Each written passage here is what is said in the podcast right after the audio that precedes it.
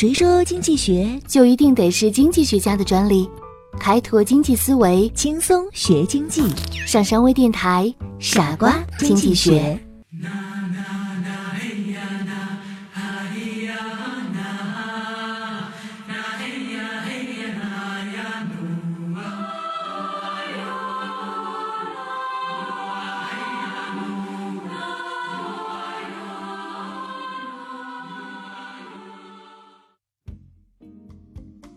Hello，大家好，欢迎收听今天的傻瓜经济学，我是上山，你们久等了吗？实在是不好意思啊。那么今天的节目开始之前呢，跟大家分享一个小故事。这个故事的名字叫《郑人买履》。话说呀，从前在郑国呢，有这样一个人想去买一双新鞋子，于是呢，他先前量了自己脚的尺码，把自己量好的尺码放在了自己的座位上。郑国人到了集市，一摸兜，哎呦，忘带了良好的尺码，挑了鞋子。于是他跟老板说：“这个鞋子我现在还不能要，你等我一下，我回去拿良好的尺码。”于是呢，就返回家中去拿那个尺码了。当他再一次返回集市的时候，集市呢已经散了，最终他没有买到鞋子。有人就问他。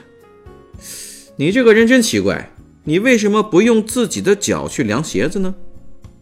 这个人说：“嗯，我宁肯相信量好的尺码，也不相信自己的脚。”郑人买履的这个故事是在讽刺那些固执己见、死守教条、不知变通、不懂得根据客观实际来采取灵活对策的人。所以，这就是我们今天要说的主题。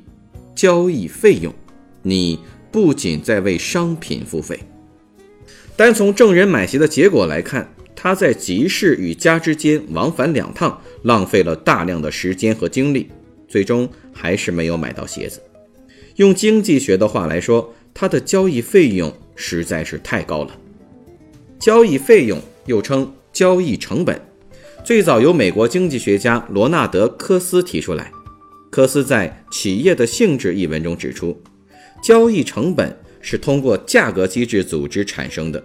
最明显的成本就是所有发现相对价格的成本。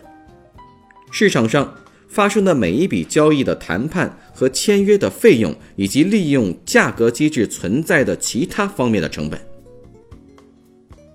学术界一般认为，交易费用分为广义交易费用和狭义交易费用。广义交易费用是说，为了冲破一切阻碍，达成交易所需要的有形及无形的成本。狭义交易费用是指市场交易费用及额外产生的交易费用，包括搜索费用、谈判费用以及履约费用等等。在生活之中，每个人为了实现自己的交易行为，都要以不同的形式支付交易成本。对于每一个不同的人来说，其自身的交易成本是不同的。在菜市场上可以看到不少老太太与小商贩为几毛钱的菜价讨价还价，这是因为老太太已经退休，她用来讨价还价的时间并不能用作他用。如果能买到便宜的蔬菜，就是降低自己的生活成本了。但是如果放到年轻人的身上，贵几毛钱就贵几毛钱吧。有讨价还价的时间，还不如抓紧时间多挣一些钱呢。在这里分享一个概念：交易成本经济学。交易成本经济学是融法学、经济学和组织学为一体的新颖的边缘学科。他认为，市场运行及资源配置有效与否，关键取决于两个因素：一是交易的自由度的大小，二是交易成本的高低。以上就是今天的节目，感谢您的收听，我是上山，我们下期节目再见。